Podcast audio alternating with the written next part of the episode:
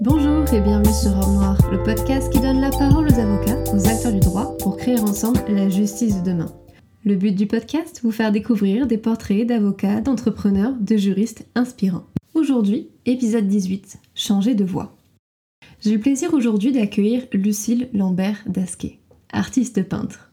Lucille réalise des illustrations, des toiles, des peintures murales, a des projets plein la tête avec des engagements environnementaux forts et un partenariat récent avec Surfrider Europe. Mais avant d'être une artiste exilée à Montréal, Lucille était une étudiante en droit. Assise à la fac à côté de moi pendant 4 ans, elle a un matin pris un tournant et a arrêté du jour au lendemain ses études de droit pour commencer une autre vie. Lucille nous parle ici de ce moment, ce bouleversement, la prise de décision, la réaction des autres, de l'importance de s'écouter et de lâcher prise, de ce que cette nouvelle vie lui apporte et les leçons qu'elle en tire aujourd'hui. De la France, en passant par l'Inde, le Mexique ou encore Montréal, Lucille partage avec authenticité son amour pour l'art et cette nouvelle vie qu'elle a choisie. Je vous invite dès à présent à rejoindre notre discussion. Bonjour Lucille, merci beaucoup d'avoir accepté cette invitation. C'est un plaisir de te recevoir aujourd'hui. Je vais dans un premier temps te laisser te présenter. Bonjour Camille et merci beaucoup pour l'invitation. Ça me fait aussi, euh, aussi très plaisir d'être avec toi aujourd'hui. Euh, donc, je m'appelle euh, Lucille, je suis originaire donc, de Pau. j'ai fait un parcours, j'ai fait des études de droit et après mon, mon, master 1 de droit public, j'ai décidé d'arrêter. C'était au mois d'octobre, euh, en suivant mon master 1, donc c'était au début de mon master 2. Euh, j'ai pris la décision assez subitement d'arrêter, on va en discuter plus longuement. Et euh, suite à ça, je suis, je suis un peu partie. J'ai d'abord voyagé un peu en Inde, ensuite au Mexique, et je suis aujourd'hui installée à Montréal. Merci beaucoup. Et comme tu viens de le dire, c'est un parcours assez atypique. Euh, on se connaît très bien parce qu'on a quand même fait nos études ensemble. Euh, et, c'est un plaisir pour moi de te recevoir parce que j'ai beaucoup de questions justement par rapport à cet arrêt d'études de droit euh, que tu as fait il y a quelques années pour te consacrer à l'art. Et comme tu le disais, tu es arrivé en fait vers la fin de tes études, donc début de Master 2. Et euh, ça arrivait de façon assez subite. Est-ce que tu peux nous expliquer comment cette idée de changement de voix a germé chez toi? Est-ce que ça a été quelque chose qui s'est progressivement installé ou est-ce que ça a été plutôt comme un déclic assez brutal? Euh, oui, ben, la chose qui est vraiment intéressante, c'est qu'il n'y a pas eu de germe d'idée. Il n'y a eu euh, aucun germe du tout. La décision s'est vraiment imposée à moi de manière assez brutale et subite. Euh, ce qui s'est passé, c'est qu'en fait, c'était euh, euh, des vacances, vacances d'octobre, les premières vacances de l'année, là. je me suis retrouvée seule chez moi, en appartement, et j'ai commencé, j'ai toujours peint, plus ou moins, dans mon temps libre. c'était comme ça. Je ne sais pas pourquoi, je ne sais pas quand est-ce que ça m'est venu, mais pendant ces vacances-là, j'ai décidé d'aller m'acheter des toiles et de la peinture. J'ai ressorti mes vieux pots de peinture que j'avais pas touchés depuis très longtemps et j'ai commencé à peindre. Et je n'ai pas pu m'arrêter. Et j'ai su assez rapidement que, euh, OK, là, je ne pouvais pas retourner en droit, c'était pas possible. Et euh, j'allais, j'allais arrêter. Voilà, ça s'est vraiment passé comme ça. Donc, en l'espace d'une semaine et même quelques jours, peut-être, j'ai, j'ai pris la décision que c'était, que c'était comme ça. Voilà. Et c'est assez rare quand même de changer de voix de façon aussi significative. Donc, tu nous expliques une, une révélation artistique euh, pendant des, des, des vacances qui, qui sont au milieu des études. Euh, et, c'est intéressant parce que justement, ces études-là, parfois, c'est assez. Euh, c'est un peu comme un carcan, c'est-à-dire que plus on monte en année et en niveau, plus on a du mal à s'imaginer autre chose que d'aller jusqu'au bout. C'est assez difficile d'imaginer une autre voie, ou du moins de sauter du train. Euh, est-ce que ça t'a fait peur justement de te dire que tu allais sortir de ce cadre-là? J'ai jamais été vraiment. déjà, j'ai jamais été très bonne en études avant de, de faire du droit. J'étais pas du tout axée études, j'ai jamais été axée euh, carrière. Euh, je n'ai jamais eu de pression de la part de ma famille ou de mes parents, de mm. mes amis, rien du tout. Euh, le droit, c'est vraiment moi, à la base, c'était vraiment par vocation que je voulais faire ça. Là. Du droit, c'était vraiment pour être avocate. c'était vraiment bah, l'idée que je m'en faisais. Je voulais faire droit de l'immigration, je voulais faire, voilà. C'était vraiment cette idée-là de, de, de, carrière, d'engagement que j'avais avec le, le métier d'avocat mais je pense que j'avais jamais envisagé la possibilité euh, de faire de la peinture comme quelque chose de sérieux. Jamais, hmm. jamais, jamais. Euh, ça m'était, j'ai aucun modèle comme ça, j'ai aucun modèle de quelqu'un qui peut vivre de sa peinture, de quelqu'un qui peut. Donc pour moi, c'était même pas une option. Donc euh, je suis partie en droit par vocation initialement parce que ça me plaisait. Mais peut-être que j'aurais su avant, ok, je peux faire quelque chose vraiment avec l'art, peut-être que je m'y serais penchée aussi. Pour moi, c'était pas une option. Donc, hmm. je pense que ça s'est passé comme ça. Euh, pour ce qui est du cadre, comme je te disais, j'ai jamais été du tout euh, carriériste. Je suis plutôt un peu oppressée par les idées de, de cadre. Donc, l'idée même de la carrière qui ne s'en finissait pas, c'était plus une angoisse pour moi que qu'une hmm. satisfaction. Ouais.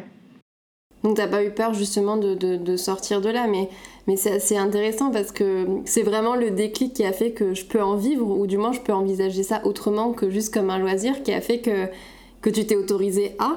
Euh, et, ce qu'il faut quand même préciser, c'est que euh, tu étais dans un train qui, roulait très bien et qui roulait très vite. Parce que tu n'avais pas donc de difficultés euh, scolaires, ça faut vraiment faut le dire, parce que moi j'étais à côté de toi, j'ai été à cette période.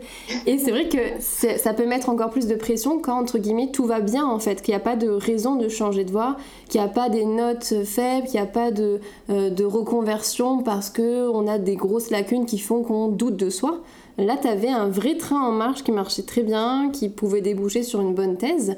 Et, euh, tes proches, du coup, est-ce qu'ils ont, comment ils ont réagi par rapport à ça, à ce changement de cap, alors que tout allait bien dans le bateau dans lequel tu étais? Euh, La première chose, au début, j'en ai parlé à des proches proches, cette, fameuse semaine de vacances. Mm. Euh, j'ai parlé à des proches proches en me disant, ok, je, je peux plus. Il faut dire qu'effectivement, tu dis que le, le, train roulait très bien dans mes études, mais je suis vraiment quelqu'un de hyper, hyper perfectionniste et je bossais en droit mm. vraiment beaucoup. Genre, je, je, bossais vraiment beaucoup, beaucoup, beaucoup, beaucoup. Je pense que je me suis essoufflée aussi, euh, vraiment. J'étais à fond dedans. Je n'avais pas de respiration. Je faisais à côté du yoga, je faisais de la méditation. J'ai toujours fait, j'ai toujours, j'avais toujours mes amis, etc. Mais je pense que j'avais vraiment un côté créativité que j'avais totalement mais écrasé, balayé. Donc, je pense que ça a été euh, vraiment un élan presque de survie, là, j'ai envie de dire. Donc, j'en ai parlé à mes proches. J'en ai parlé. Tous me disaient la même chose. Non, Lucille, t'arrives au bout. T'arrives mm. au bout. Il te reste quelques mois. T'as pas fait ça pour rien. Et voilà, c'était ce même discours. Et je comprends, je comprends tellement parce que moi, quelqu'un qui est euh, qui vient me parler en fin d'études de droit pour qui tout va bien, qui a des bonnes notes, qui ça peut déboucher, je vais lui dire pareil. Je arrête, là, ça va, t'as fait euh, plus de 4 ans, là, il te reste quelques mois, tais-toi et tu continues, quoi. c'est tout. Donc, je comprends ce regard-là de mes proches. Je les ai écoutés, j'ai dit oui, ok, mais au fond de moi, je savais que c'était pas possible. C'était juste pas possible, c'était pas une option pour moi de continuer. C'était pas une option pour moi moi de euh, repartir euh, en cours. Et c'était pas possible. Donc, euh, après, comme je te disais, j'ai jamais eu vraiment de pression en termes d'études. C'était plus de l'incompréhension. Mm, je me mm. suis vraiment heurtée, je pense, beaucoup plus à un mur d'incompréhension. surtout, on me dit, tu vas faire quoi? Ben, J'avais pas l'idée, oui, je vais vivre de ma peinture demain. C'était pas ça. C'était plus. Non, c'est juste pas ça. Le fait est vraiment, je pense que ce qui a aidé beaucoup à ma décision, c'est que euh, à la fin d'une journée d'études de droit, quand je faisais mes études, je me couchais, j'étais fatiguée, je dormais bien, mais j'étais vidée, j'avais mm. plus d'énergie. À cette période-là, quand j'ai recommencé à peindre, je, dormais très très très très peu, j'avais pas besoin de dormir. Quand je me couchais, j'étais fatiguée parce que j'avais passé des journées vraiment, je me levais, euh, ça pouvait être à 5 heures du matin, je me couchais à 23 heures, mais je me couchais et j'avais de l'énergie énergie incroyable. Donc je pense que ça s'est vraiment joué aussi énergétiquement de me mm. dire waouh, il y a une balance, il y a vraiment une grosse différence là. Soit je me vide, je me vidais le cerveau, je, je me le vidais, mais en même temps je me le remplissais. C'est, tu connais les études de mm. droit, quoi, on se bourre d'un côté, mais j'avais pas une énergie, euh, pas d'énergie créatrice. Et je me, je me suis rendu compte que l'énergie créatrice était vraiment pour moi beaucoup plus forte que, euh, qu'un autre domaine, qu'un domaine intellectuel. Donc c'était vraiment sur le feeling en fait qui s'est imposé et le ouais là je me sens dans mon truc et là non. Donc tu l'as vraiment ressenti.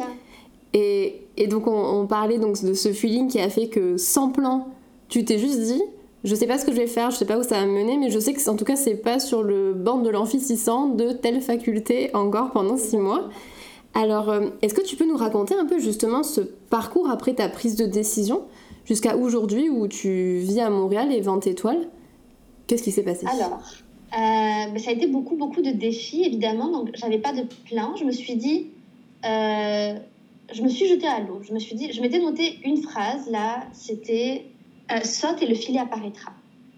Je m'étais noté cette phrase à ce moment, à cette période-là de ma vie. Et donc, après ça, c'est ce que j'ai essayé de, faire et de, mettre en, en, œuvre. Et effectivement, en fait, il y a toutes les étapes qui se sont mises en place assez progressivement, assez naturellement.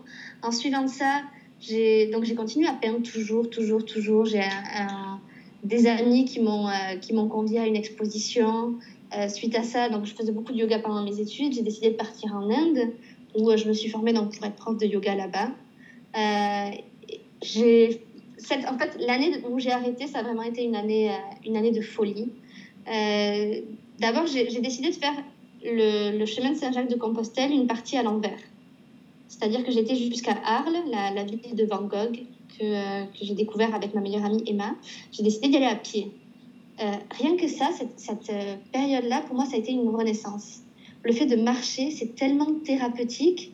Et ça, cette période, j'y repense encore aujourd'hui, là, juste à ces rayons de soleil. J'avais pris un, sac de couchage et je dormais là, où je, là où je trouvais, là, dans la, dans la nature.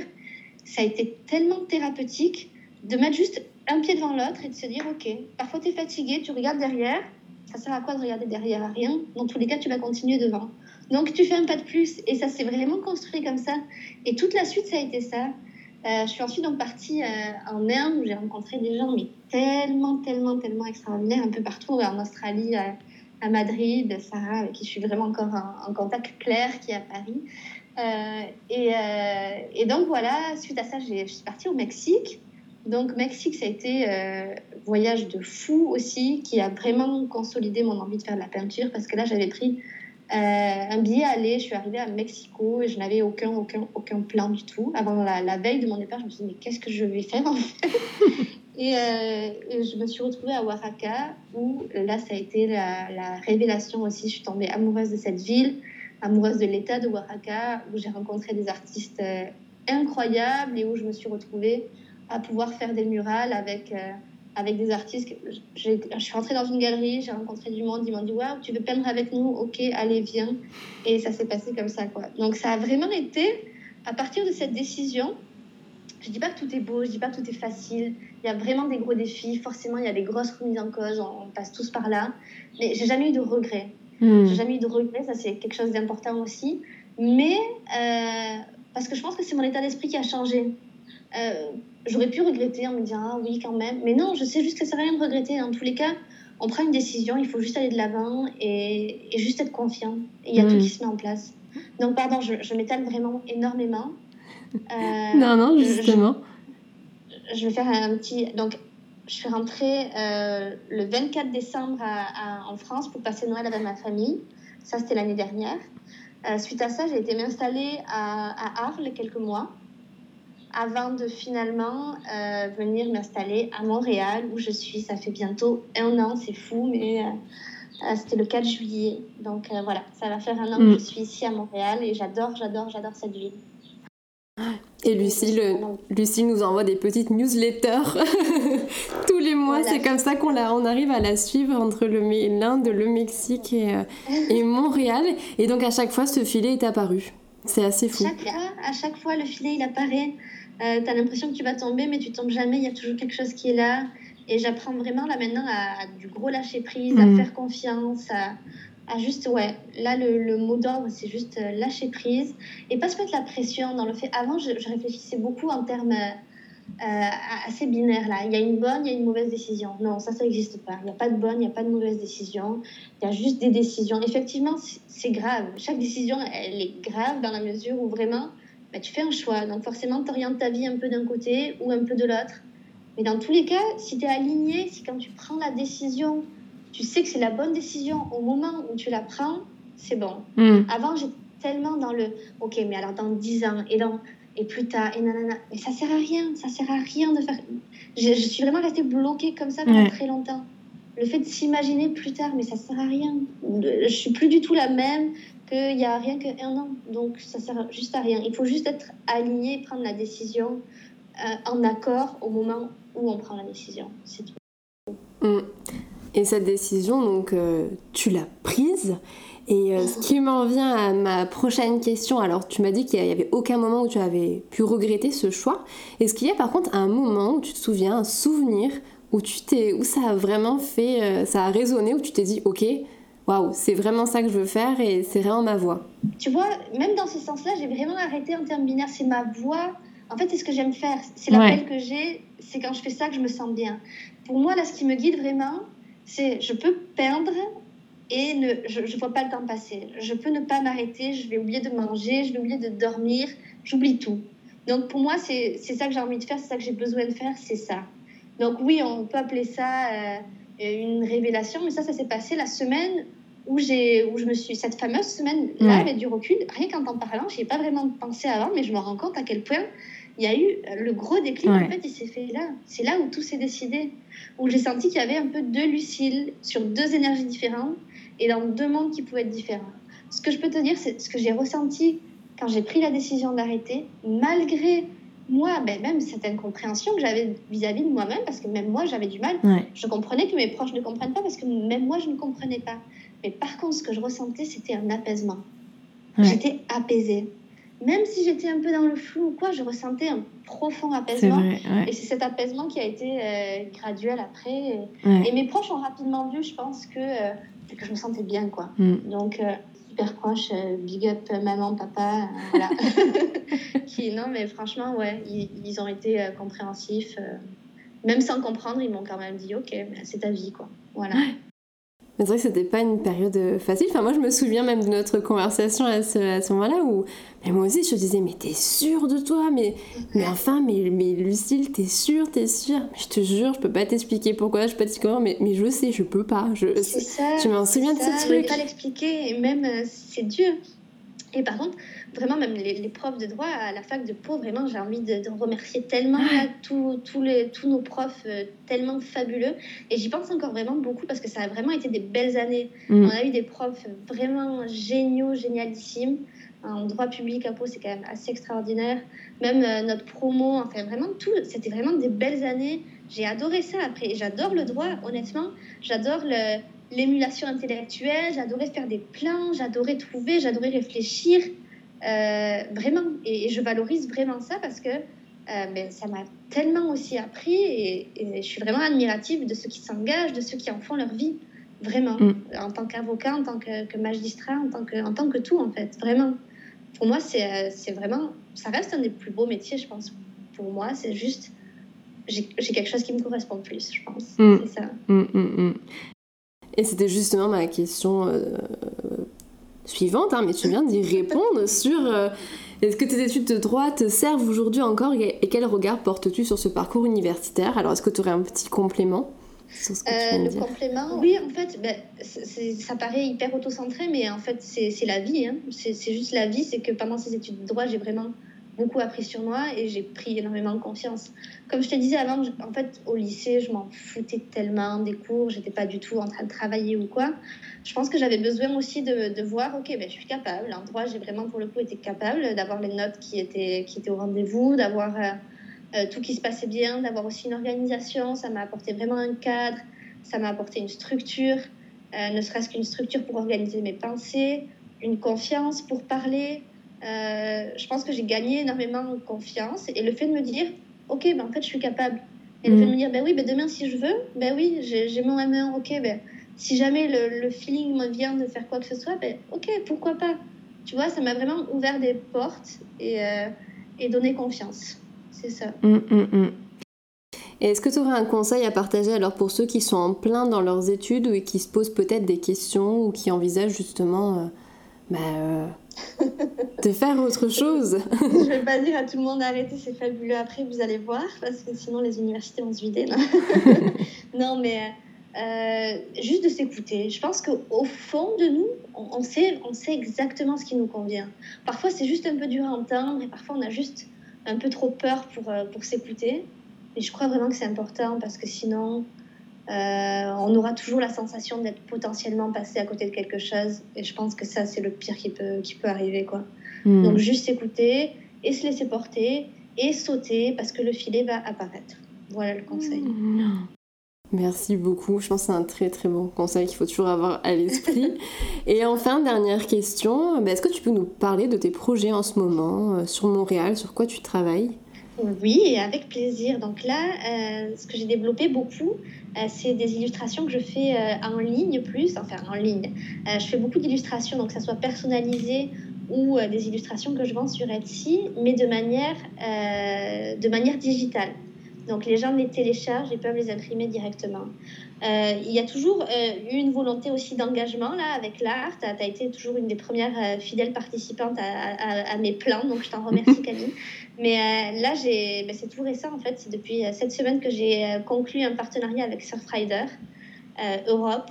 Donc je reverse en fait 10% de tout ce que je, tout ce que je vends à leur assos qui se, qui se bat pour, euh, pour la protection des océans et, pour la défense d'une eau, euh, eau plus saine, plus pure, et qui sont vraiment engagés à beaucoup de niveaux, que ce soit éducation ou même euh, en termes politiques au niveau européen, qui sont vraiment plein de beaux projets. Donc, ouais, moi, ce que j'ai envie de faire là, c'est vraiment d'arriver à avoir un impact, que l'art soit, soit utile. C'est toujours ce qui m'anime un peu. Donc peut-être que pour ça aussi, j'ai pas finalement quitté de, trop loin ma, ma vocation que, que, je sentais pour, euh, pour le droit, c'est-à-dire contribuer, contribuer comme on peut. voilà.